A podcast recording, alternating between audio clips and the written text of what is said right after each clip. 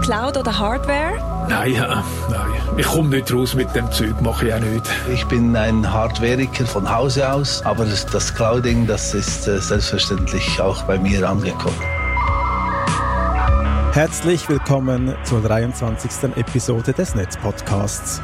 Wir sprechen im Podcast über Aktuelles aus der Netzpolitik mit Bezug zur Schweiz. In dieser Folge sind die Themen Schweizer Banken wollen einen Swisscoin, Bundesgesetz über den Einsatz elektronischer Mittel zur Erfüllung von Behördenaufgaben, Zugang zu Mobilitätsdaten im Krisenfall. Wir nehmen am 24. März 2023 auf. Ich bin Kire. Und mein Name ist Florian. Wir haben wieder viele Rückmeldungen erhalten, viel Lob und auch ein, einige Anmerkungen. Dafür herzlichen Dank. Zum Beispiel hat uns Stefanie per Mail äh, geschrieben zur SBB-Geschichte, die wir letztes Mal besprochen haben und vorgeschlagen, dass, Zitat, geneigte SBB-Mitarbeitende gegen das Überwachungsvorhaben klagen könnten. Bahnhöfe seien schließlich deren Arbeitsplätze und die Überwachung diene ausdrücklich nicht der Sicherheit. Zudem hält sie eine grundsätzliche Regulierung der Überwachung im öffentlich zugänglichen Raum für dringend nötig. Da stimme ich natürlich völlig zu. Dann gab es noch eine Rückmeldung von Felix via Mastodon. Er meint, bezüglich der Verfassungsgerichtsbarkeit via Initiative bzw. Referendum fehlte mir ein Argument. Eine Initiative respektive ein Referendum kostet viel Geld. Äh, er nennt eine Zahl 1,5 bis 5 Millionen Schweizer Franken. Und es kann doch nicht sein, dass man so viel Geld auftreiben muss, um ein Unrecht, das einem angetan wird, zu korrigieren. Nur Legislative soll Legislative korrigieren können. Was ist das für eine Gewaltentrennung? Auch hier hat er natürlich recht. Ähm, auch wenn wir für das äh, EID-Referendum jetzt beispielsweise nicht ganz so viel Geld ausgegeben haben, aber dennoch ein Referendum kostet viel Geld und eine Initiative natürlich noch viel mehr. Und dann haben wir noch eine Ergänzung von Martin, ebenfalls per Mastodon. Er geht nochmals auf die Unterscheidung der Deliktskategorien ein, ähm, also Verbrechen, Vergehen und Übertretungen. Martin meint, Übertretungen sind nicht per se Bagatelldelikte, so sehen die Strafbestimmungen im neuen Datenschutzgesetz Bußen von bis zu 250.000 Franken vor. Zudem sei die Edition, also das Herausverlangen von E-Mail-Konten, auch bei Übertretungen bereits möglich. Ja, vielen Dank an Martin und an euch alle für diese immer sehr wertvollen Rückmeldungen. Wir freuen uns weiterhin auf eure Gedanken. Ihr erreicht uns beispielsweise über das Kommentarformular, via Twitter oder auf Mastodon unter dem Hashtag Netzpodcast. Und jetzt, Kire, würde ich vorschlagen, gehen wir zu den Themen über. Ja, genau. Starten wir gleich in den Hauptteil. Wie angekündigt ist das erste Thema, Schweizer Banken wollen einen Swisscoin. Und äh, auf dieses Thema sind wir gestoßen, weil ähm, etwas überraschend die Schweizerische Bankiervereinigung Mitte März ein White Paper veröffentlicht hat. Und in diesem White Paper umreißt die Bankiervereinigung das Konzept eines sogenannten Buchgeld-Tokens, ähm, abgekürzt BGT. Habe ich noch nie gehört. Ähm, der Begriff kommt daher, ähm, da dieses digitale Geld, das Sie in diesem White Paper entwerfen, auf der Basis ähm, einer Blockchain durch die Geschäftsbanken in der Schweiz herausgegeben werden soll. Ähm, Im Gespräch hier ist hier die Ethereum-Blockchain und das digitale Geld soll dabei eins zu eins an den Schweizer Franken gebunden sein. In diesem Papier äh, umreißen Sie dann auch äh, verschiedene Anwendungszwecke. Hauptsächlich werden hier drei gesehen. Ähm, Sie meinen, erstens soll der Handel von ähm, Anführungsschlusszeichen tokenisierten Vermögenswerten ermöglicht werden. Das heißt eigentlich, sie möchten damit ähm, eine Möglichkeit schaffen für den Kauf und den Verkauf von NFTs. Also diese Non-Fungible Tokens sind ja einzigartige, nicht austauschbare Tokens auf der Blockchain, die gehandelt werden können und zum Beispiel einen Link auf ein Bild beinhaltet. Und dies soll etwa aussagen, dass ich über den Besitz dieses Tokens nun auch im Besitz des Bildes am anderen Ende des Links sein soll.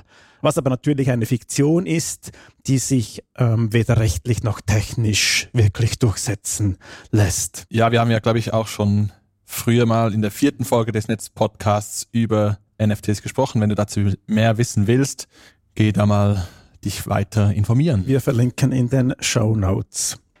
Genau, und zweitens soll die Abwicklung von Transaktionen in einem zukünftigen Blockchain-basierten Finanzökosystem möglich werden, um etwa mit Geld, Wertpapieren etc. handeln zu können.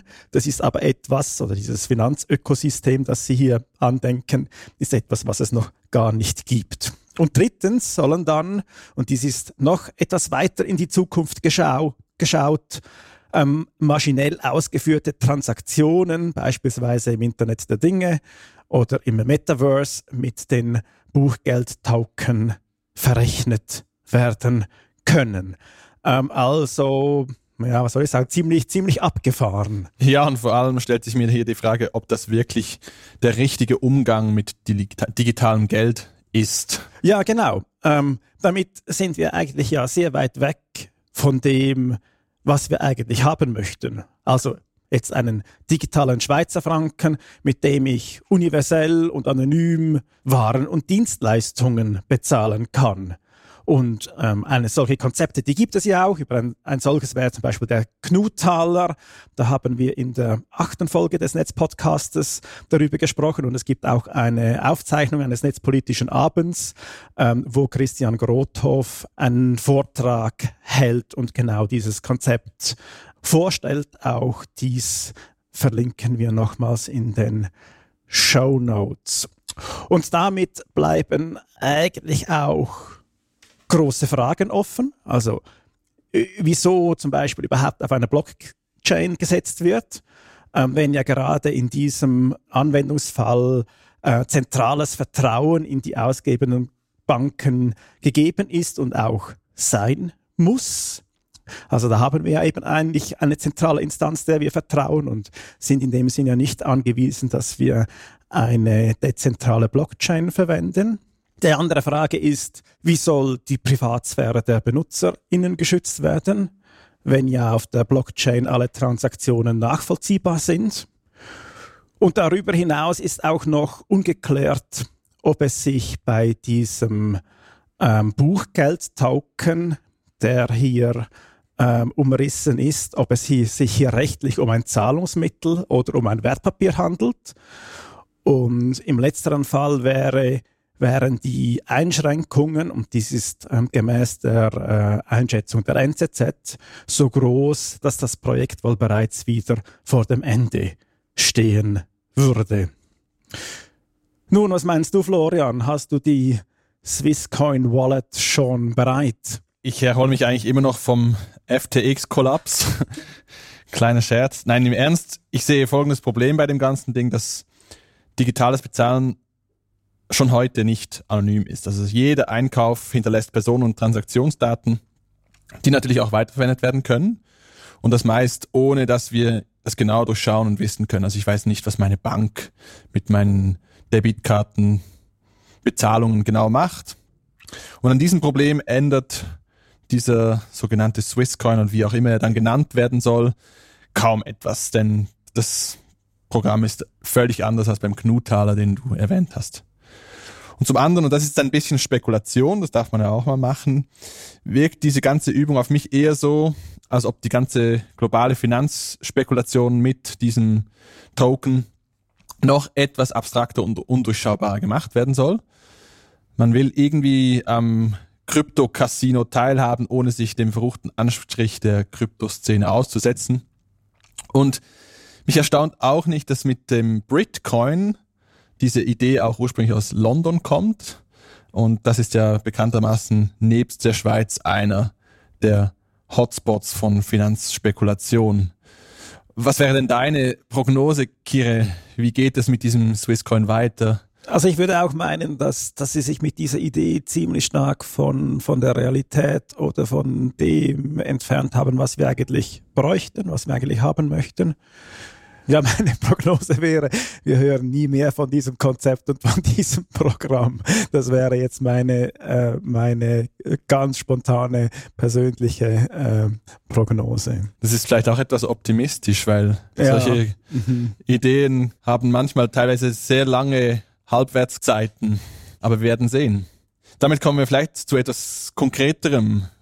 Und zwar dem Bundesgesetz über den Einsatz elektronischer Mittel zur Erfüllung von Behördenaufgaben. Ein sehr schöner Titel für etwas nicht so spektakuläres, denke ich im Endeffekt. Diese Woche wurde im Parlament das MBAG verabschiedet. Hinter dieser knackigen Abkürzung steht, wie gesagt, das Bundesgesetz über den Einsatz elektronischer Mittel zur Erfüllung von Behördenaufgaben. Es geht also eigentlich im Endeffekt um die rechtlichen Grundlagen für die digitale Verwaltung in der Schweiz. An diesem Gesetz wurde seit einigen Jahren gearbeitet, um die Strategie des Bundes von Digital First auch rechtlich festzulegen und die Rahmenbedingungen für eine digitale Verwaltung genau abzustecken. Wir erinnern uns nur zu gut und etwas ungern an den Beginn der Covid-19-Pandemie, als die Fallzahlen noch per Fax durch die Gegend geschickt wurden und große Unsicherheit über die Datenlage herrschte. Damit soll mit dem, mit jetzt definitiv Schluss sein. Da war man sich auch für einmal über die Parteien hinweg einig, dass etwas gehen muss. Immerhin schneidet die Schweiz im internationalen Vergleichen zum Grad der Digitalisierung der Verwaltung regelmäßig sehr schlecht ab. Ich glaube, zuletzt war es ein Platz hinter Deutschland, das ja bekanntlich auch kein Digital-Turbo ist. Genau. Und nebst der Devise, dass der Verwaltungsprozess oder die ganzen Bundesverwaltungsprozesse primär digital ablaufen sollen, gibt es aber auch noch etwas Spannendes darin, nämlich die Bundesverwaltung soll auf eine Art Open Data by Default setzen. Und zwar schreibt der Artikel 10 vor, dass, Zitat, diesem Gesetz unterstehende Verwaltungseinheiten ihre Daten die sie zur Erfüllung ihrer gesetzlichen Aufgaben beschaffen oder generieren und die elektronisch gespeichert und in Sammlungen strukturiert vorliegen, öffentlich zugänglich machen sollen. Es gibt natürlich einige Ausnahmen davon, weil äh, gewisse Daten sind geheimhaltungspflichtig oder Personendaten. Solche Daten, solche schützenswerten Daten sollen ausgeschlossen werden. Vielleicht einfach ein Beispiel dafür, wie das konkret abläuft bereits heute. Es gibt einige Behörden, die schon seit einiger Zeit recht konsequent diesen Weg gehen und te oder testen. Zum Beispiel das Bundesamt für Meteorologie und Klimatologie, Meteoschweiz, das äh, Klimadaten und Wetterdaten veröffentlicht. Oder das Bundesamt für Landestopographie, Swisstopo, deren Daten sind für eine ganze Palette von Applikationen relevant und natürlich kaum schützenswert. Das Wetterdaten ähm, sind keine besonders schützenwerten Daten. Anders sieht es natürlich bei problematischen Daten wie Personendaten oder geheimhaltungspflichtigen Daten aus. Das Gesetz macht niemanden wirklich unglücklich, denke ich mal, aber es ist sicherlich auch kein progressiver Meilenstein. Manche kritisieren es gerade zu diesem Punkt der Open Data by Default, dass es noch zu viele Ausnahmen für dieses Prinzip gäbe und zum Beispiel auch keine anonymisierten und aggregierten Daten für die, für die Forschung zugänglich gemacht werden können. Was denkst du dazu, Kire? Ja, also der Beschluss jetzt über das neue Gesetz, das geht äh, meines Erachtens klar in die richtige Richtung. Man hätte jetzt diesen, diesen Bereich jetzt mit dem Open Data sicherlich auch noch stärker formulieren können ähm, und es ähm, insbesondere auch zur Pflicht machen können, ähm, jetzt heißt es ja im Prinzip eben, es, es, wird, es wird gemacht, wenn nicht ähm, ein paar Dinge dagegen sprechen. Ähm, und es gibt auch noch einen Abschnitt im Gesetz drin, irgendwie ähm, ganz zum Schluss dieses Abschnittes, der auch einen rechtlichen Anspruch ähm, auf veröffentlichte Daten ähm, verneint. Ähm, also das hat jetzt bestimmt noch Luft für Verbesserungen, ähm, aber ist sich, sicherlich mal so, dass es jetzt im Grundsatz ähm, in die richtige Richtung verabschiedet ist. Und von dem her ist das schon ähm, eine, eine gute Sache, dass wir das Gesetz und diese Bestimmungen jetzt so haben. Wir können ja vielleicht klar nachher noch mal darüber sprechen, wie progressiv das Ganze ist. Sprechen wir doch noch kurz über das zweite zentrale Element des MBAG. Es betrifft die Bestimmung zum Umgang mit Open Source Software. Und zwar wird ja immer wieder von Behörden Software in Auftrag gegeben, also zum Beispiel eine Landeskarten-App oder die Impfpass-App. Diese beiden wurden von einer privaten Firma entwickelt für den Bund. Und Artikel 9 des MBAG besagt nun, dass die diesem Gesetz unterstehenden Bundesbehörden legen den Quellcode von Software offen, die sie zur Erfüllung ihrer Aufgaben entwickeln oder entwickeln lassen, es sei denn, die Rechte Dritte oder sicherheitsrelevante Gründe würden dies ausschließen oder einschränken. Zitat Ende. Das kommt eigentlich der Forderung von Public Money, Public Code näher. Aber es gibt auch hier leider noch zu viele Ausnahmen. In der Praxis führt es wohl darauf hinaus, dass Open Source Software weiterhin nicht der Standard sein wird. Auch zu diesem Punkt hatte die digitale Gesellschaft in der Vernehmlassung vom März 2021 einige Punkte kritisiert. Was könnte man denn besser machen, Kiri? Ja, also ich, glaube, das ist dasselbe wie auch bei, bei, bei der Open Data Bestimmung. Auch dieser Punkt hätten wir sicher, ähm, da haben wir auch in der Vernehmlassung kritisiert und hätten sicher stärker formuliert. Allerdings war sogar beim Vorentwurf war das noch eine Kannbestimmung. Also da wurde er jetzt eigentlich nachgeschärft. Aber er könnte natürlich auch hier ähm, nochmals klar ähm, weitergehen. Positiv ist äh, sicherlich festzuhalten, dass nun definitiv klar ist, dass der Bund Open Source Software entwickeln und ähm, zur Verfügung stellen kann. Das war bis anhin nicht so klar. Da gab es zwei Rechtsgutachten ähm, dazu, die sich diametral äh, widersprochen haben, ob jetzt das der Bund ohne Rechtsgrundlage machen können oder nicht. Und das ist, ist in dem Sinn jetzt definitiv geklärt. Ähm, das ist ein großer Fortschritt, dass wir diesen Grundsatzentscheid nun haben, dass Open Source Software in dem Sinn auch äh, tatsächlich im wesentlichen Sinn von Open Source Software auch verwendet und freigegeben werden kann, auch wenn wir jetzt halt tatsächlich noch nicht diesen Grundsatz von Public Money, Public Code auch wirklich äh, verankert haben. Aber eben auch da, es geht in die richtige Richtung. Was vielleicht noch ein kleiner Dämpfer des Ganzen ist, ist, dass dieses Gesetz nur für die Bundesbehörden gilt. Also die kantonalen Verwaltungen, die eine extrem breite Wirkung auch in der Bevölkerung haben, sind explizit nicht betroffen. Selbst dann, wenn es um den Vollzug von Bundesrecht geht auf, bei diesen Verwaltungen. Das ist in der föderalistischen Schweiz, denke ich, leider keine Überraschung. Denke aber gleichzeitig birgt es die Gefahr eines digitalen Verwaltungsflickenteppich, weil im Endeffekt äh, der Bund zwar eine Stoßrichtung vorgegeben hat, aber die Kantone dann wieder selber dafür verantwortlich sind, wie sie das bei ihnen selbst handhaben möchten. Das MBAG wäre eigentlich, denke ich, eine gute Gelegenheit gewesen, die digitale Verwaltung in der Schweiz etwas breiter abzustützen und vor allem auch einheitliche Standards und Vorgehensweisen zu, zu etablieren. Also es ist irgendwie komisch, wenn du in einem Dorf wohnst und diese Möglichkeiten hast, und wenn du zwei Kilometer westlich, östlich oder nördlich wohnst, plötzlich andere äh, Gegebenheiten vor, vorfindest. Gegen diese Vereinheitlichung oder diesen Eingriff wahrscheinlich in die kantonale ähm, Selbstbestimmung haben sich die Kantone halt erfolgreich gewehrt. Und so kann man vielleicht das Gesetz auch ein bisschen mutlos oder vielleicht auch etwas zu unkonkret, wie wir gerade gesehen haben, bezeichnen. Es ist unbestritten, dass die Verwaltung digitaler werden muss und sich die Prozesse entsprechend anpassen müssen. Aber denkst du wirklich, dass sich mit dem Gesetz etwas zum Besseren verändern wird, Kire? Ich denke schon, ja. Also auch wenn jetzt das Gesetz noch nicht so weit geht, wie wir uns dies äh, wünschen, ist es dennoch ein konkreter und auch ein guter Schritt in die richtige Richtung. Im, im Vergleich zum Vorentwurf sind, sind noch Dinge hinzugekommen. Also hat es auch noch Bestimmungen zu Schnittstellen, ähm, APIs ähm, gegeben. Und ich würde mal sagen, alles in allem können wir, ob das ist jetzt halt realpolitisch gesehen, ähm, mit dem und das sage ich dann halt auch mit diesem Zwischenstand zufrieden sein. Ja, wir können ja da mal schauen, in fünf Jahren, wo die Schweiz im Ranking der digitalen Verwaltungen Europas steht, ob sie ein paar Plätze gut machen konnte oder nicht. Ja, ich denke, wir gehen dann gleich zum nächsten Thema über, auch Verwaltungs- Thematik. Ja, genau. Das dritte Thema, was wir uns heute kümmern möchten, ist der Zugang zu Mobilitätsdaten im Krisenfall. Und hier möchte das Bundesamt für Bevölkerungsschutz ein neues System für Mobilitätsanalysen beschaffen, damit im Krisenfall mehr Informationen zur Verfügung stehen.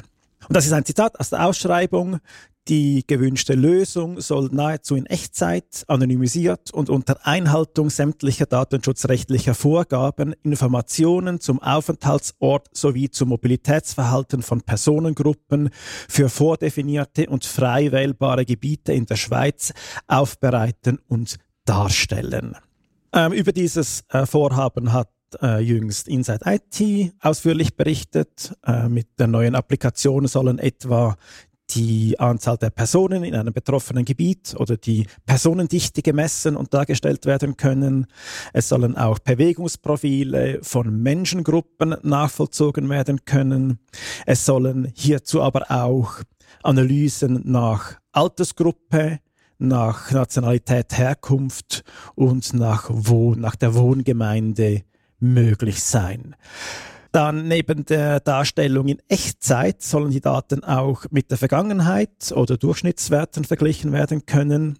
Hierzu sollen oder soll alle 15 Minuten ein entsprechender Datensatz angelegt werden. Das Ganze ist natürlich auch etwas, etwas, nun etwas problematisch, ähm, insbesondere wenn auch die Datenpunkte komplett anonymisiert, anonymisiert sein sollten, also dass der eine Datenpunkt nicht mit dem anderen Datenpunkt in Verbindung gebracht werden kann, zum Beispiel mit einer ID, so lassen sich diese allenfalls halt dennoch über die Merkmale wie Altersgruppen, Nationalität, Herkunft und Wohngemeinde ähm, korrelieren und entsprechend auch de-anonymisieren. Und das ist natürlich problematisch insofern, dass sie so eine Art Vorratsdatenspeicherung und auch eine Echtzeitüberwachung der Bewegung der Personen oder der Personengruppen in der Schweiz schafft. Irgendwie wirkt das auf mich so ein bisschen ähnlich wie die Überwachung zur Analyse der Personenbewegungen in Bahnhöfen, die wir gerade in der letzten Folge besprochen haben. Nur geht es hier halt nicht um die Einzelpersonen oder lassen sich keine Einzelpersonen herauspicken, sondern es geht um größere Gruppen. Ich glaube, in dieser Ausschreibung ist von Gruppengrößen ab 20 mhm, Personen genau. die Rede. Aber im Gegenzug werden halt nicht nur die Bewegungsströme an Bahnhöfen nachvollzogen, sondern die ganze Schweiz wird in Echtzeit darüber hinaus überwacht. Damit stellt sich, glaube ich, auch die Frage nach der Verhältnismäßigkeit. Also, ich meine, was, von was für Einsatzgebieten und Einsatzzwecken sprechen wir hier genau? Es ist mir noch so nicht so ganz klar. Ja, also es kommt jetzt halt wieder darauf an, also das ist das, das, ist das Bundesamt für Bevölkerungsschutz, das dieses System beschafft. Ähm, was weiß ich, Erdbeben, Feuer, Erdrutsch, Hochwasser, mhm. vielleicht noch irgendwelche radioaktiven Ereignisse, Chemieunfälle. Mhm. Ja, genau, das sind so die Dinge, ähm, die einem da in, in, den Sinn kommen. Was natürlich auch noch ist, es spricht etwas die Erfahrungen aus der Pandemie, aus diesem, aus diesem Vorhaben. Also das ist jetzt, also das wäre dann ja eher das BAG, also das Bundesamt für Gesundheit. Äh, wenn man sich das so etwas überlegt, da hatten wir genau auch diese Auswertungen ähm, gemacht oder machen lassen. Das war die Swisscom, die entsprechende Daten oder Auswertungen zur Verfügung gestellt hat, wo man ja auch gesehen hat, wie sich die, die Personenströme verändert haben und ob es und ob's dann entsprechend auch die, die Einschränkungen dann auch ihre, ähm, ihren Effekt gezeigt haben oder ob's, ob die im Prinzip verpufft sind. Ja, ich meine, hier stellt sich mir auch die Frage, wie verhindern wir, dass solche Analysen, nehmen wir an, die werden, sind zum zum besten, im besten Interesse der Bevölkerung gemacht, nämlich zum Beispiel, dass man, ich weiß nicht, nach einem Chemieunfall äh, feststellen kann, ob sich die Bevölkerung tatsächlich aus dem Gefahrengebiet entfernt und vielleicht in welche Richtung, so dass man irgendwelche Maßnahmen treffen kann. Das ist etwas, was ich mir jetzt so herbeifantasiere. Ich arbeite leider nicht beim Bundesamt für Bevölkerungsschutz. Aber die Frage ist ja, dass, von wem können solche Analysen sonst noch verwendet werden? Also von welchen Behörden? Ich meine, immerhin das Bundesamt für Bevölkerungsschutz ist im VBS angegliedert und wir wissen, wer sonst noch im VBS angegliedert ist. Mhm. Da ist es schon die Frage, was dann genau mit diesem System gemacht werden soll. Ja, das ist dann auch die Frage, was ist eigentlich die Rechtsgrundlage von dieser ganzen, von der Beschaffung respektive dann vom Einsatz dieses, dieses Systems. Da, das würde man ja da dann entsprechend auch herauslesen können, ähm, wenn das System dann allenfalls auch für andere Stellen und für andere äh, Zwecke auch zur Verfügung gestellt werden soll. Mich erinnert das gerade auch so ein bisschen an die ganze Situation mit den Polizei-Pre-Cops Systemen, die ja auch einfach mal quasi zur Erfüllung der polizeilichen Aufgaben beschafft wurden, ohne dass es genau untersucht wurde, ob das eine spezielle Rechtsgrundlage äh, braucht. Und das hat so ein bisschen für mich den Anschein, dass es hier ähnlich laufen könnte, dass das Bundesamt für Bevölkerungsschutz wahrscheinlich sagt, das ist Teil äh, unserer Arbeit und das gehört dazu. Wir brauchen keine separate Rechtsgrundlage.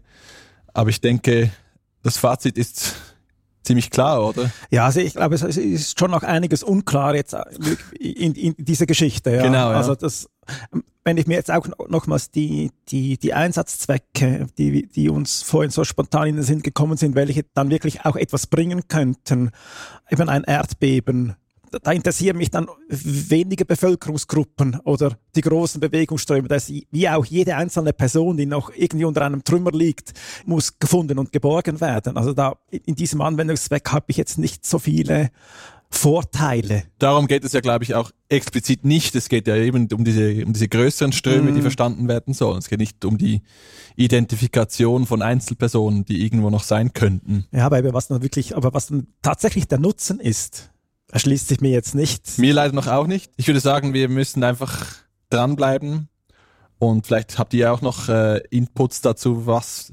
äh, das Bundesamt für Bevölkerungsschutz mit diesem System Konstruktives machen könnte. Mhm. Wie immer dürft ihr uns euch gerne melden bei uns über die entsprechenden Kommentarfunktionen. Genau, macht uns Input und wir werden die Sache auch weiterhin beobachten. Dann würden wir noch zu den Kurznachrichten und Fundstücke übergehen. Ja, genau. Wir haben heute, glaube ich, eine etwas kürzere Folge. Wie ihr ja gemerkt habt, sind wir nur zwei heute. Äh, da machen wir ein bisschen eine kürzere Folge und bringen euch noch zwei kleine Fundstücke. Das erste ist ein Bericht der Eidgenössischen Finanzkontrolle über die Beschaffung der Covid-Impfplanz, Impf, Impfplanz, Impfplattform.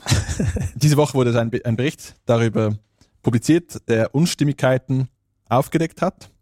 Vielleicht erinnert ihr euch, als Anfang 2021 die nationale Impfkampagne gegen Covid-19 in Gang kam, musste halt auch dringend eine digitale Plattform zur Verwaltung von Impfterminen her, also damit diese Termine vergeben werden konnten, dass die Leute erinnert werden konnten und so weiter. Und jetzt zeigt sich äh, mit diesem Bericht der Eidgenössischen Finanzkontrolle, dass das Bundesamt für Gesundheit bei der Vergabe dieses 11 Millionen Auftrags wohl geschlampt hat. Es gab potenzielle Interessenkonflikte kaum Verhandlungen über Konditionen, eine freihändige Vergabe des Auftrags und einige Fragezeichen bei der Verrechnung von Leistungen über zwei Millionen Franken. Mehr dazu gibt's im Artikel von Tom Schwennener von Inside IT in den Show Notes. Dann noch ein Hinweis, ähm, und zwar die Viseca, das ist eine der größten Schweizer Kreditkartenanbieterinnen ähm, ließ während mindestens 18 Monaten Abrechnungen von ihren Kundinnen frei zugänglich im Internet. Das hat äh, unter anderem Adrian Fichte diese Woche in der Republik äh, berichtet ähm, und auch als erster darüber berichtet. Der Hintergrund war, dass durch eine relativ einfache Manipulation der URL eigentlich alle Abrechnungen durch Herumprobieren als PDF heruntergeladen werden konnten. Damit sind wir am Ende dieser Folge. Wir danken euch fürs Zuhören und freuen uns, wenn ihr uns weiterempfiehlt. Tschüss und bis bald.